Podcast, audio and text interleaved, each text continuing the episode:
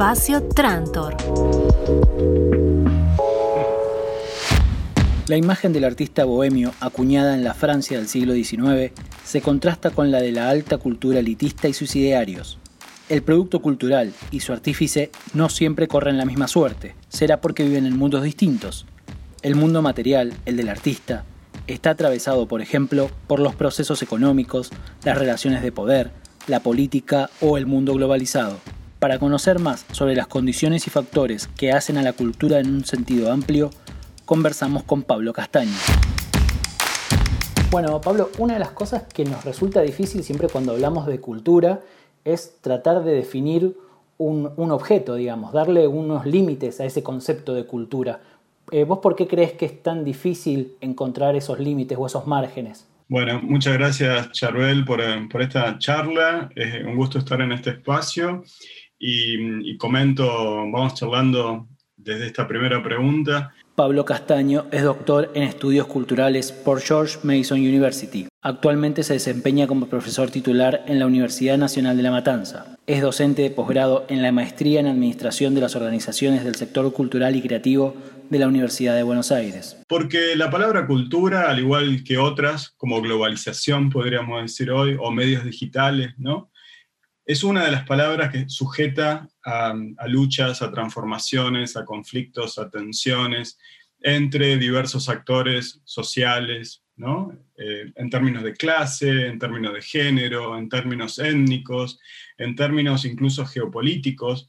Es decir, que la, pluralidad de, de, voces, de posiciones, de intereses que habitan el mundo social hacen que tengamos diversas miradas sobre esta palabra clave, podríamos decir, que es la palabra cultura, al igual que sucede con otras palabras. Por ejemplo, todo el peso espiritualista, podríamos decir, todo el peso que concibe a la cultura como alta cultura solamente, ¿no? esa, perspectiva que es característica, por ejemplo, de, parte de la modernidad. Sin duda que este, constituye una de las visiones posibles sobre la cultura mientras que para otras visiones pensamos que esa definición es problemática. Es problemática porque deja las perspectivas, los posicionamientos, las prácticas, los desarrollos de un universo de, ciudadanos, de trabajadores, de trabajadoras, de movimientos sociales, por ejemplo, por afuera de esta definición y por afuera, de manera aún más importante, de los ámbitos institucionales de gestión y producción cultural, podríamos decir. con lo cual, la palabra cultura está sujeta a, diversas miradas, a diversas lecturas, interpretaciones, desde una pluralidad de actores sociales situados en posiciones diferentes, sea en el campo cultural, sea en el campo académico, sea en el campo de la gestión estatal, etc. Y hay diversas definiciones. Por ejemplo, en las últimas décadas la perspectiva de organizaciones internacionales intergubernamentales como UNESCO de asociar cultura a desarrollo, bueno, es otra visión. O la idea con la cual trabajamos desde las ciencias sociales, de pensar a la cultura como, diría Néstor García Canclini, la producción, circulación y consumo de significaciones, es decir, lo que se denomina una perspectiva semiótica o socio, sociosemiótica sobre la cultura, la idea de ver que la cultura tiene que ver con toda práctica de, significación, de atribución de sentidos en el mundo social, que en todas nuestras prácticas está inmersa las eh, definiciones de, signos y de, miradas, de lecturas, de, diversos modos de, interpretar la realidad que vivimos, bueno, esa es otra definición, una definición con la cual trabajamos en ciencias sociales, por ejemplo. O la visión más antropológica, de pensar la cultura como eh, el conjunto de los comportamientos humanos. ¿no? Bueno, para mencionar algunas de las, las lecturas posibles, son lecturas eh, sujetas a debates entre sí y podríamos decir que al mismo tiempo yo diría que es positivo que existan diversas miradas acerca de la cultura, porque significa que nos movemos en un terreno de discusión y todo terreno de, discusión, de lucha, de transformación, de búsqueda de otros sentidos, me parece que es eh, positivo. Sí, te iba a decir que hay momentos en que esos conceptos si bien parten de la misma palabra, del mismo signo, entran en choque. Por ejemplo, cuando hay una visión eh, más elitista o un recorte de que la cultura es lo que cierto grupo define como eso y todo lo que no responde a esos parámetros queda por fuera, mientras que por ahí culturas eh, más eh, o, ejemplos de, de, procesos culturales más alternativos o más modernos como el hip hop o el trap o representaciones de distintos géneros musicales o distintos géneros artísticos chocan contra eso que pareciera ser algo inamovible y que me parece que por ahí está más vinculado a una visión más patrimonialista, como de un objeto que se puede definir y, tocar y que no se puede mover de donde está. Exacto. Eh, en, la visión de, que restringe lo cultural al refinamiento en las artes, en la educación, en las obras del pensamiento, etcétera, ¿no? y que se asocia especialmente a ciertas instituciones específicas como museos, bibliotecas, escuelas, universidades, etcétera, hay una lógica de patrimonialismo, como decís, o de, conservación de ciertos ámbitos, intereses, capitales simbólicos, etc. Y, a su vez es una discusión este, permanente y de largo plazo. Recordemos, por ejemplo, por decir algo, en la década, en la década del 70, las discusiones en torno al punk, si, si era música o no era música, ¿no? Este, esas eh, esas escuchas, esa forma de escuchar que atribuyen al punk o al hip hop en su momento o al rap, ¿no? Este, la idea de que sería ruido y no música. Bueno, sin duda que en, esas, eh, en esos diálogos más cotidianos se pone de manifiesto ¿no? Este, los problemas de, la de, de, restringir cultura a la denominada alta cultura, ¿no? Este, o al oculto, ¿no? como si hubiera este, otros sonidos que no, que no fueran cultura. También, por ejemplo, si tomamos los suplementos dominicales de cultura de los periódicos, vamos a encontrar, ¿no? las secciones hoy en día online, vamos a encontrar eh, ese peso de, las miradas que restringen ¿no? Hasta la definición de lo, cultural. Sí, eh, decía que otra cara que me parece que también entra en, colisión con ese concepto que uno puede tener y visto desde otro punto de vista es el hecho de que a ese producto cultural también se le asigna o se le puede atribuir un valor económico. Y eso a veces está disociado en, lo que uno percibe de la obra. Una veces se deja llevar por la emocionalidad o por lo que para uno representa puramente desde lo artístico, podemos decir, pero a su vez hay un valor económico en esa producción. Sí, exacto. Eh, ese es otro de los ejes claves de análisis y de debate, ¿no? podríamos decir, desde mi punto de vista, es uno de los ejes de, trabajo de los estudios culturales. Por un lado, el movimiento de abrir la definición de cultura, por decirlo de algún modo, ¿no? y trabajar con una perspectiva crítica acerca de lo cultural.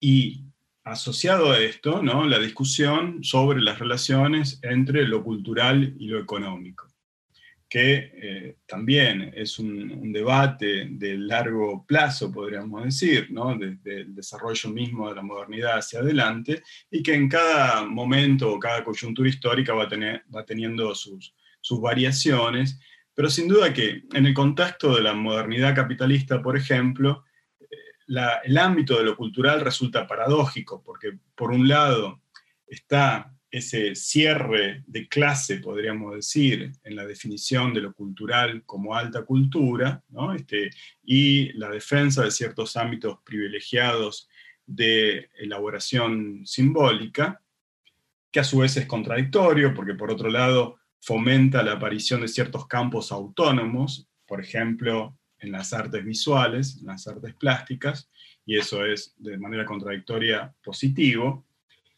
Y al mismo tiempo decía, en ese contacto de la modernidad capitalista, un movimiento o un proceso inverso, podríamos decir, que es el avance de lo que vamos a denominar industrias culturales sobre la producción simbólica. Entonces, eh, ambos ejes de discusión, el eje de eh, cómo cuestionar la producción de valor en la producción simbólica, algo que, por ejemplo, analiza muy bien Pierre Bourdieu en sus análisis sobre el campo cultural, mostrando los condicionamientos económicos, e-, económicos de nuevo, en un sentido de indagar relaciones sociales y procesos de producción, y no económico en un sentido reduccionista, pero viendo ¿no? todos esos condicionamientos, por ejemplo, de intermediarios o de críticos o de galeristas en campos o de, en el espacio de la producción editorial,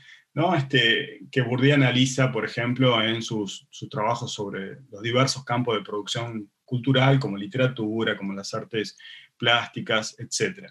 Y por otro lado, el, movimiento de, de, analizar qué hacen las industrias culturales en el contexto capitalista en términos de la producción de signos como la producción de mercancías signos. Sí, me parece que hay un rol que traspasa estos, estos momentos históricos que puede ser, por ejemplo, el mecenazgo, que es un vínculo claro entre lo económico y lo cultural. Sí, exacto. Y es cierto tipo de vínculo, ¿no? Este, hay un punto que me parece relevante es al indagar sobre la relación entre lo económico y lo cultural, ver que existen diversos mecanismos, este, procesos, formas de imbricación, de interacción entre lo económico y cultural. ¿no? Este, pero que en un movimiento crítico podríamos decir, la primera cuestión sería justamente analizar esa imbricación, analizar esa interacción que generalmente tiende a ser soslayada en muchos análisis, ¿no? incluso en análisis que buscan este, elaborar los vínculos entre lo económico y lo cultural, pero que existen diversos vínculos, ¿no? que una,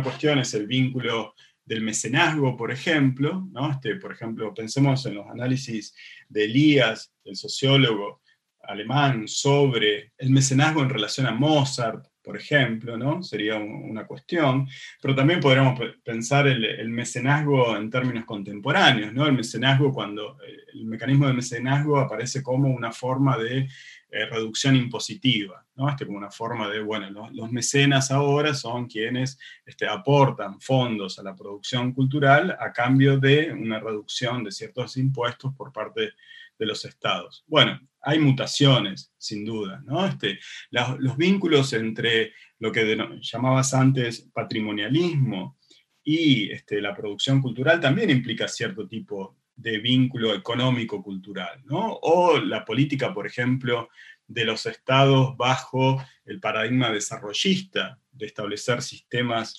eh, nacionales de radiodifusión y cine, o este, los vínculos económicos, culturales en el contexto de eh, gobiernos en clave popular o en clave populista de mitad del siglo XX. Bueno, ahí también hay otro otros vínculos, ¿no? Entre lo económico, lo cultural, lo político. Me parece interesante también en este vínculo, como volviendo, retomando, perdón, lo de la cultura y sus productos como un signo, que no necesariamente ese vínculo económico determina la posición del artista respecto de esa obra. Eh, hablábamos en otras oportunidades, por ejemplo, con Esther Fettner, que nos decía que en la época del mecenazgo, por ejemplo, como vos decías de Mozart, la coyuntura atravesaba al artista y sus obras por ahí eran de crítica, que sin ver el contexto es difícil de, entender por qué viene. Entonces esa independencia de, de quien aporta los fondos o las herramientas con el producto final del artista también es importante ver cómo es, es parte de la, de la cultura, digamos. Sí, eh, exacto. Y pienso que uno de los desafíos en esa lectura es justamente trabajar con una interpretación dialéctica, con una interpretación que procure comprender las contradicciones de esas relaciones entre lo económico, lo político y lo cultural, ¿no? tratar de pensar en términos de, contradicciones. Por ejemplo, eh, también en, ese trabajo clásico sobre la industria cultural de Theodor Adorno y Max Horkheimer, eh, en el libro Dialéctica de la Ilustración, en algún momento ¿no? de ese capítulo este, clásico, podríamos decir, sobre la industria de la cultura, en algún, momento justamente ellos rescatan que el, contexto europeo, en términos capitalistas, a principios del siglo XX, era menos este, desarrollado en esos términos que este, lo que eh, iba haciendo ¿no? este, todo el desarrollo capitalista en Estados Unidos y el avance de las industrias culturales. Pero justamente ese eh, menor desarrollo relativo en términos de industrias culturales en el contexto europeo es lo que posibilitaba la emergencia de ciertos campos autónomos o semiautónomos en donde había producción cultural crítica, podríamos decir. Entonces, Eh, exacto, este, mantener una mirada este, crítica que preste atención a las contradicciones es fundamental. También, por ejemplo, que el Estado financie, que los estados financien ciertas producciones culturales, esto no significa que van a determinar el contenido de dichas elaboraciones simbólicas con sus miradas políticas de un modo eh, tajante, por decirlo. ¿no? Sin duda que hay eh, diversos condicionamientos en las prácticas y ese es el punto de analizar, pero este, pero también existe lo que solíamos denominar como una autonomía relativa, este, de, productoras, de productores eh, culturales en diversos contextos. Sí, también en ese producto final y pensando en, las industrias culturales en general, eh, se pensaba en un momento que la masividad de la obra o la capacidad de reproducción de la obra en el contexto de la industria cultural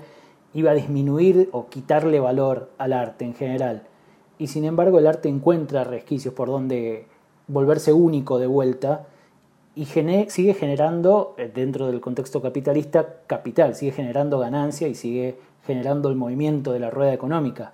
Entonces, ¿qué importancia hay que darle a ese producto que se genera como un colectivo y que a su vez tiene un valor económico, por ejemplo, para un país. Sí, ahí mm, podríamos decir, como en todo, que hay diversos posicionamientos. ¿no? Por, un lado está el debate, que podríamos decir también clásico, acerca de arte en la, la época de la reproducción técnica, diría Walter Benjamin, ¿no? este, y el célebre, las célebres conversaciones entre Benjamin y Adorno, por ejemplo, respecto eh, respecto a esta cuestión. Este, eh, la idea, por ejemplo, por otro lado, de Adorno, Horkheimer, Marcuse, de ver a la industria cultural como eh, ese filtro este, de, este, de conformismo, de normalización, de adaptación en el contexto de lo que ellos ya denominaban capitalismo tardío pero que también eh, es contradictorio, que también este, uno puede observar, en, por ejemplo, en ciertas plataformas digitales hoy de la industria cultural global, ciertas producciones eh, críticas que están mediadas por este, la circulación de capital y este, por el proceso de acumulación de capital. ¿no? Entonces, eh, esa, esa relación entre lo económico y lo cultural, podríamos decir, constituye un, momento y un lugar de tensión, este, sea en campos eh, más autónomos o sea en el, incluso en, todo el espacio de, este, de la industria cultural. Eh, hay un no muy conocido libro este, que se titula De Hegel a Madonna, este, de, de, un autor norteamericano, Robert Miklischi, es algo difícil de, pronunciar su, apellido, que, justamente da cuenta este, de, las contradicciones en el contexto de la industria cultural. Y respecto de lo que preguntabas hacia, hacia el final sobre eh, qué hacen los estados en esta situación, quizás ahí a mí me gustaría rescatar un término que es el de desarrollo combinado y desigual, y, pensar ese término en términos de también estrategias desiguales y combinadas, en el sentido de eh, cómo eh, sostener una producción simbólica y cómo sostener cierta producción simbólico-cultural en términos de eh, inclusión socioeconómica y que a su vez sea crítica. ¿no?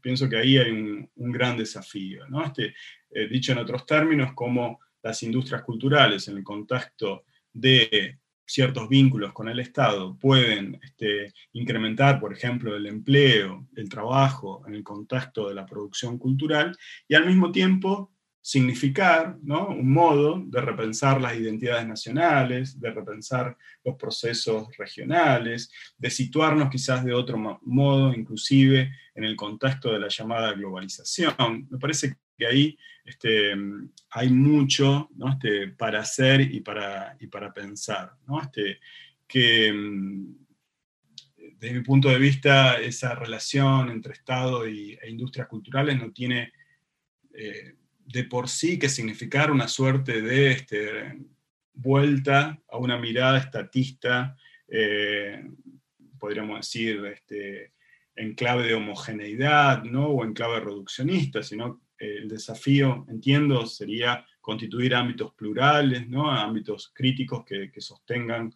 una reelaboración democrática de, este, de la producción cultural. Sí, existe también un interés por parte del Estado en generar capital simbólico y más allá de que pueda llegar a ser eh, o partidista o tendencioso o eh, con un vínculo, eh, no sé, indeseable con, el artista, con la industria cultural, está dentro de ese interés generar la idea de Estado, de unidad, los signos patrióticos o, las cosas que nos hacen miembros de, un único espacio, digamos. Entonces generar ese capital también en contraposición con culturas extranjeras o vecinas es parte de ese interés del Estado. Entonces, participar en ese vínculo es, debería ser una función a tener en cuenta. Sí, sin duda que este, los estados y, todo el campo estatal, todo el campo del poder estatal, más allá de, las fuerzas políticas específicas, más allá de los partidos políticos, ¿no? el Estado como, de nuevo en términos de Bourdieu, como campo de poder, hay eh, diversos intereses, por ejemplo, para pensar este, en relación a, este, a, otro Estado, ¿no? Este, en el contexto británico, cuando este, sobre mitad de los años 90 se mm, elabora una política de sostener las llamadas industrias creativas, incluso reformulando cierto ministerio, podríamos decir, de, medios, deporte y cultura, bueno, ahí eh, hubo un fuerte interés por parte eh, del Estado británico de reposicionar, de reconstituir las relaciones entre las llamadas industrias creativas, las industrias culturales de antes, más este, los medios y tecnologías digitales, más las artes, bueno, este, y por ejemplo, parte de ese interés era eh, contribuir eh, aparentemente a la cohesión social, ¿no? Este, porque las industrias creativas generarían mayor empleo. Bueno, ahí hay cierto interés estatal. Cuando, por ejemplo, desde Cataluña las universidades fomentan cierto tipo de definición de gestión cultural, también hay un interés eh, estatal o, en relación al Estado, sea español, o, la redefinición del Estado en el contexto catalán, por ejemplo. Otro tipo de interés, ¿no? Todas las discusiones sobre el proceso de paz y, y lo cultural en Colombia sería otro tipo de interés. En el contexto nuestro, ¿no? Quizás después del 2001-2002. Bueno, las búsquedas argentinas a la reconstitución estatal después del colapso del 2001-2002, ahí también hay otro interés. ¿no? Este, creo que lo interesante en, todo contexto de la, producción y de análisis cultural es justamente tener una, mirada este, abierta sobre los debates posibles de esas relaciones entre estados y producción cultural. ¿no? Este, a mí me gusta siempre decir con, pero también más allá, a través del Estado. Este, pero como en todo hay diversos eh, lugares de, construcción. Claro, hablábamos con la gente del CINCA, del Sistema de Información Cultural Argentino, que nos decía que el, producto cultural argentino es casi un 2.6 del, del PBI. Es decir, que al tenerlo cuantificado es más fácil, o te decíamos, es mejor para tener más herramientas para saber cómo estimular o cómo mantener eh, la producción cultural de un país. Esto pensándolo también, hablábamos con la gente del CINCA en esto que vos decías de los contenidos multiplataforma, de la globalización, de un sistema cultural global que va posicionando a los países de acuerdo a una distribución de contenido justamente global. Sí, exacto. Este, y, ha sido muy positivo eh, estas nuevas estadísticas de los, de los últimos años, ¿no? Este, producidas por Cinca, eh, creo que han sido muy positivos para, en términos de gestión y en términos de análisis también, ¿no? Y pensar incluso que ese 2.6 que resaltás no incluye eh, por lo menos parte de las llamadas industrias creativas. ¿no? incluye, por ejemplo, la producción de videojuegos o el sector de la moda. ¿no? Entonces, eh, inclusive eh, teniendo en cuenta ese sector creativo, podríamos decir, hay, habría unos puntos porcentuales más de, PBI. Este, pero que sin duda esas elaboraciones estadísticas son necesarias y son positivas en nuestro en nuestro contexto y en todo contexto. ¿no? Pensar, por ejemplo, que las ganancias anuales de Google representan en torno al 37% del PBI argentino, o que el 85% de las importaciones de servicios culturales digitales por parte de Argentina, eh, dato que se encuentra también en, las estadísticas de, de Cinca, provienen del consumo de Netflix y Spotify. Es decir, que el dato cuantitativo que, es siempre un dato construido, que uno puede construir de diversos modos, eh, es clave en, nuestros, en nuestros debates actuales. Eso lo, hablábamos justamente porque me llamaba la atención esos datos y quería profundizar o pensar en la posibilidad de, qué herramientas se puede valer un Estado en esto de también de generar sus propios signos y de fomentar su capacidad de, generar cultura este, para competir contra estas empresas que seguían por otros lineamientos. En un caso particular hablábamos de que eh, si el CINCA quiere pedirle a Netflix eh, discriminados la cantidad de usuarios que vieron X película, Netflix seguía por la ley norteamericana y no da acceso a esos datos porque es una empresa privada. Entonces, ¿cómo el Estado tiene que mediar en eso que pareciera ser por un lado económico, por otro lado cultural, y qué políticas públicas pueden tomarse para eso?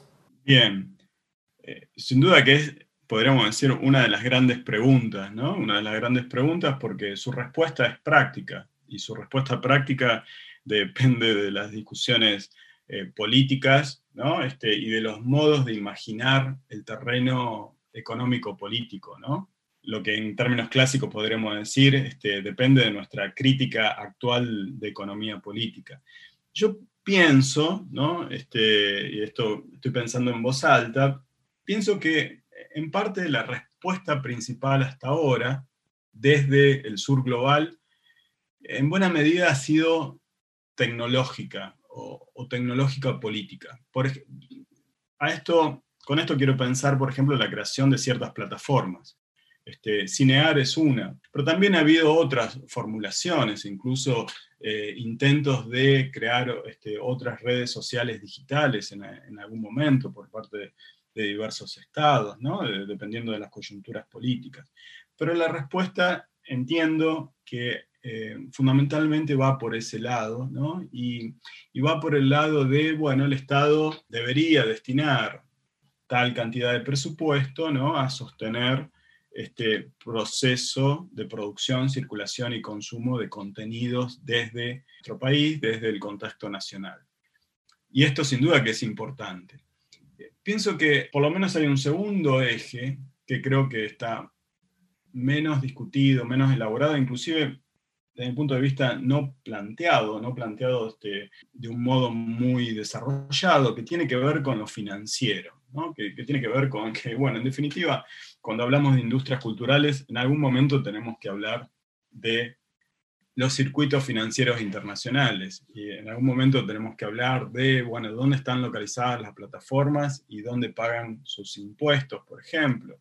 O este, cómo, qué, qué volumen de capital hace falta para desarrollar ciertas tecnologías y expandir ciertos mercados simbólicos. ¿no? Creo que ahí hay mucho para elaborar en términos de una crítica de economía política y también de gestión en términos de políticas culturales y de avances posibles. Eh, entiendo, quizás me equivoco, pero entiendo que ahí hay una ausencia, no solo en el campo estatal, este, entiendo que hay cierta ausencia en el contexto académico de, elaboración sobre esta cuestión, este, de, un análisis de lo económico que piense fundamentalmente en lo financiero.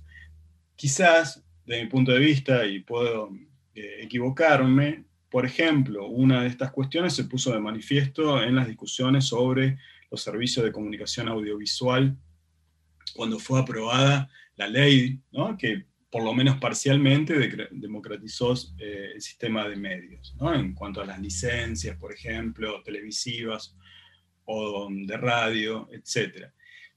Pero justamente dejaba. Este, si bien la ley decía, bueno, también se podría aplicar el contexto de Internet y demás, bueno, justamente cuando se hacía eso sobre las cuotas y las licencias, avanzaba ¿no? Este, toda la digitalización y todo el consumo a través de las plataformas digitales que quedaban por afuera de, dichas regulaciones.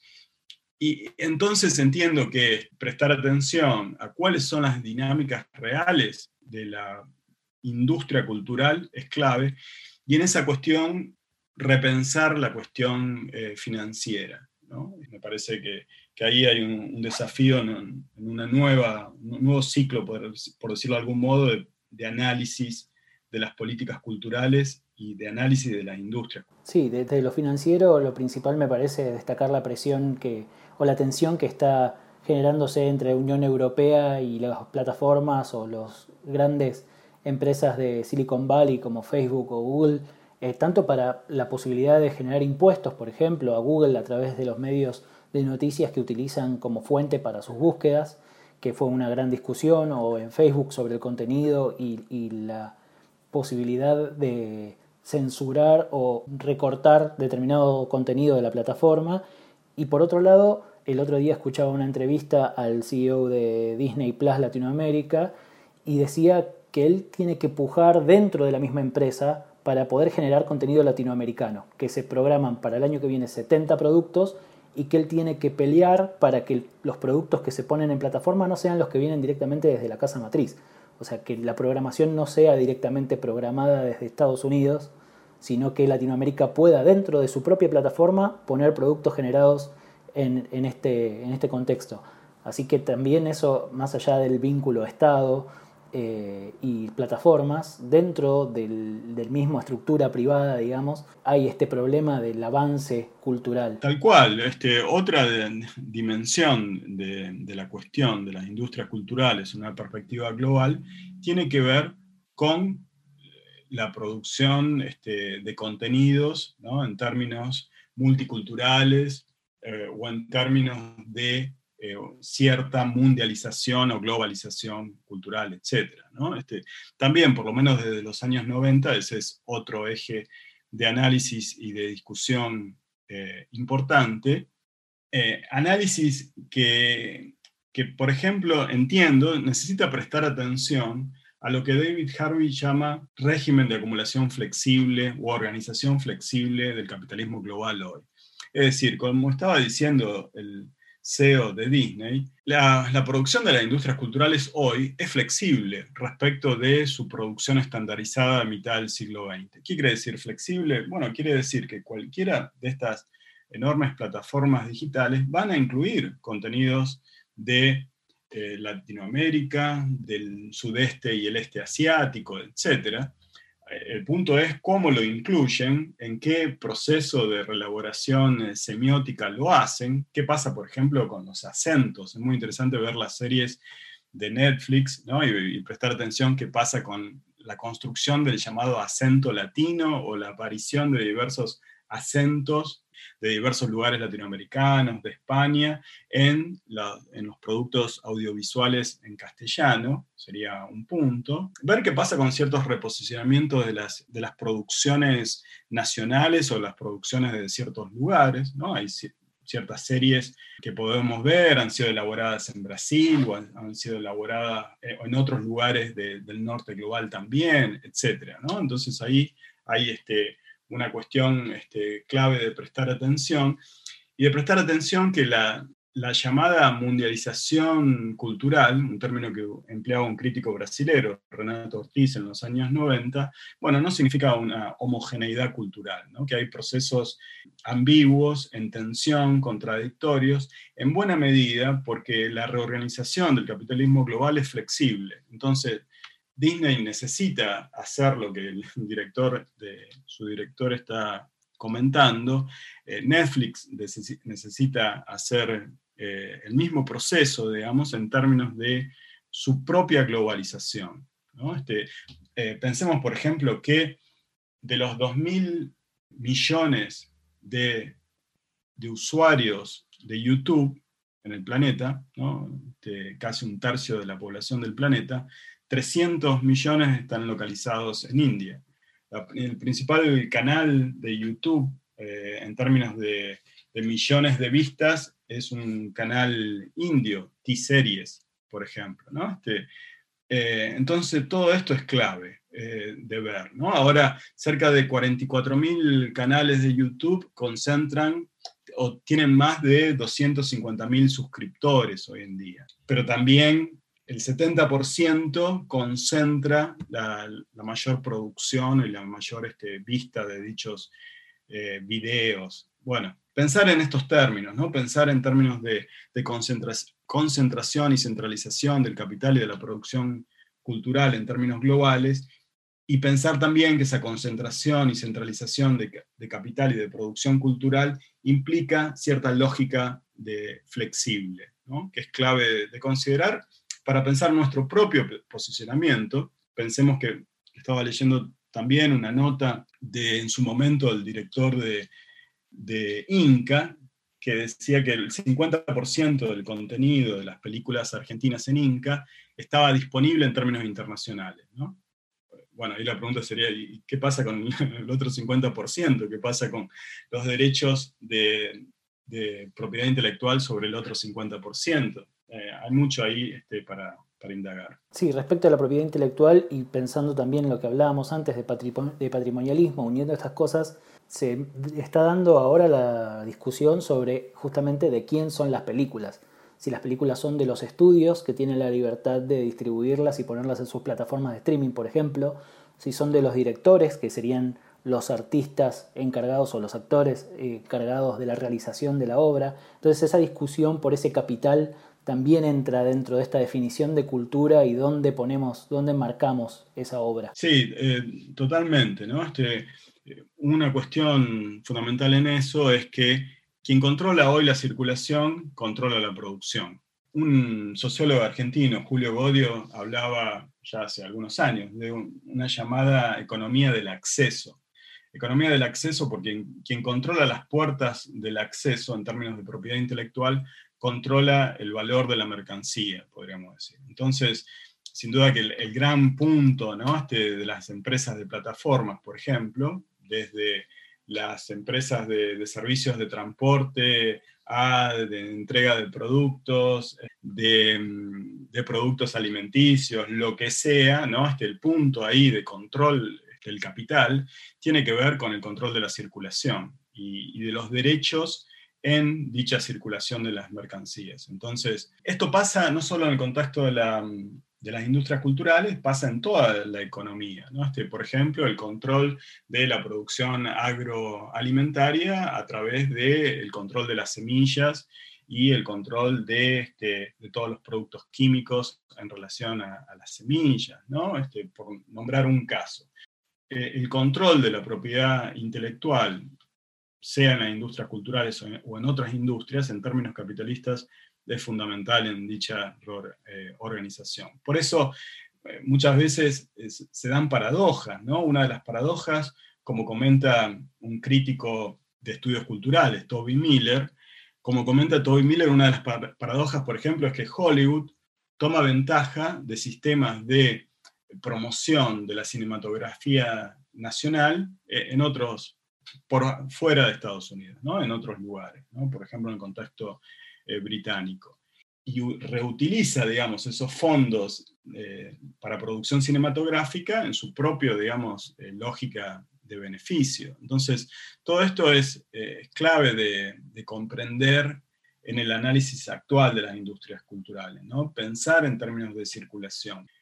Tendemos quizás a pensar más en términos de producción y en términos de consumo, y nos olvidamos que en la reorganización actual de las industrias culturales, el circuito, de, el circuito de, producción-consumo es clave, ¿no? Ese, ver esas conexiones, ¿no? Quien controla la conexión o el acceso, como decía Godio, controla la acumulación de capital. Sí, en ese sentido me parece que hay algo que quizás no resulta tan evidente, pero que es a nivel regional, la producción cultural eh, por ejemplo, para hablar de un ejemplo claro, en televisión, la televisión argentina es consumida por Uruguay, por Chile, por Paraguay, y es difícil imaginar cómo no hay mayor intercambio regional. No, no veo artistas eh, uruguayos, bueno, uruguayos sí, pero no tantos eh, artistas chilenos o paraguayos cruzando a la televisión argentina para sacar fruto de esa integración y de esa cultura compartida, podríamos decir. Sí, totalmente. Eh, es casi inexistente, podríamos decir.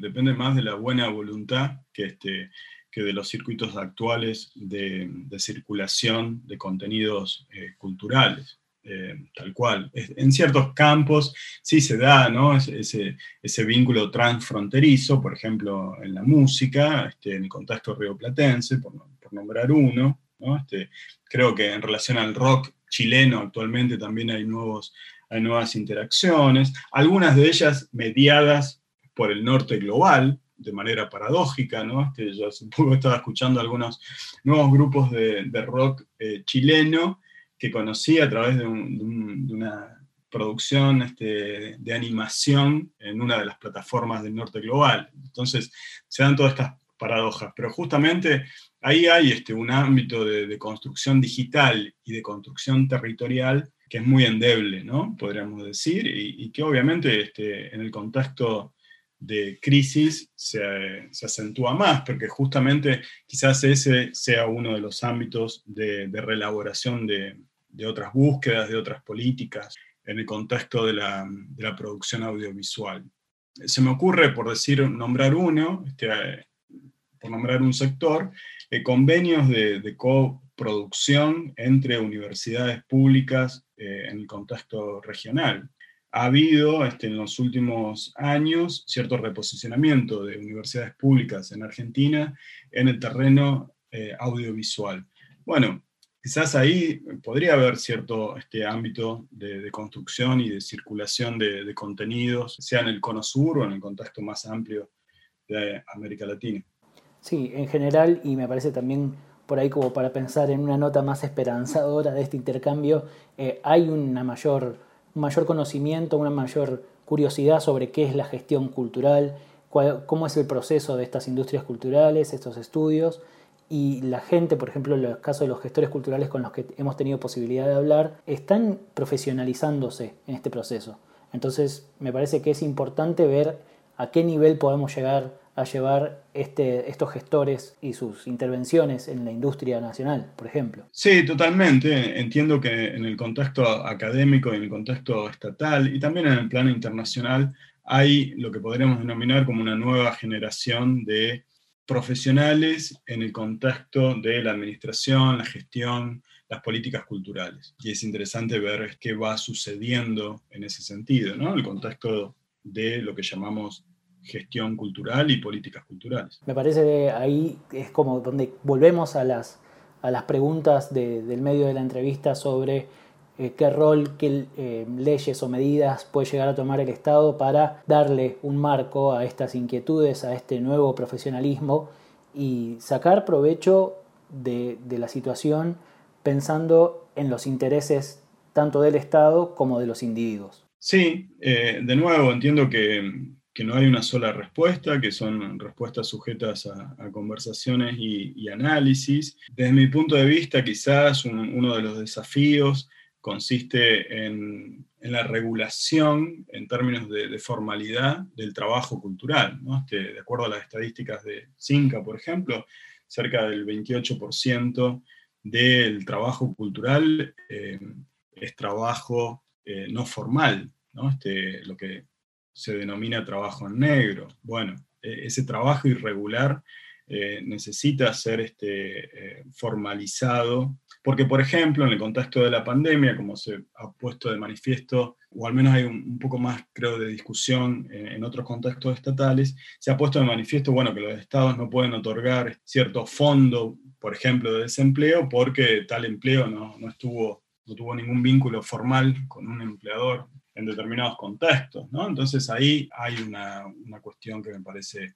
eh, clave. Quizás eh, en esta eh, generación de, gestión cultural, un punto clave sería delinear ¿no? este, cierto mapa económico-cultural de cuáles serían los puntos para la construcción de, mejores infraestructuras, de la construcción de, mejores regulaciones y eh, de la construcción ¿no? este, de procesos que permitan sostener un, un trabajo cultural podríamos decir, inclusivo y digno, ¿no? Este, en el contexto, eh, más aún en, un contexto de crisis. Sí, de crisis y de virtualidad. El fin de semana justo hablábamos con gente del Centro Cultural Patapila en Salta, que nos decía que los centros culturales en Salta no tienen una ley, ni un organismo, ni un ministerio que los reconozca como institución.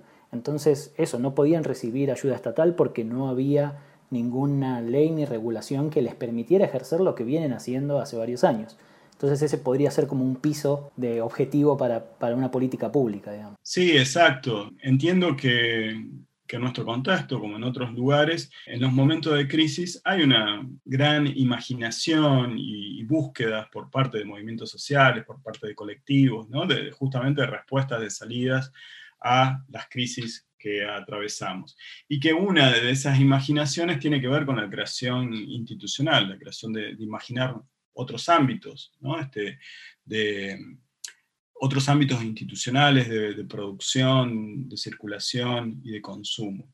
Por ejemplo, también los denominados clubes, ¿no? los, denominados clubes eh, de, producción cultural, para decirlo de alguna manera. Bueno, este, eh, y que uno de los desafíos desde el lugar estatal sería justamente construir nuevas regulaciones que permitan este, sostener dichos procesos, ¿no? Cómo el Estado podría ayudar, ¿no? por ejemplo, a, diversos centros culturales eh, para ser sostenibles ¿no? en este contexto.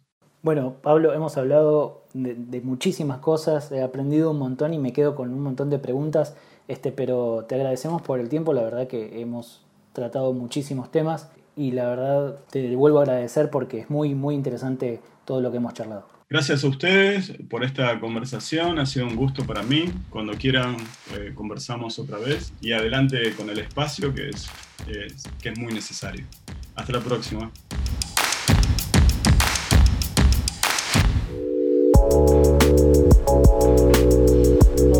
Espacio Trantor.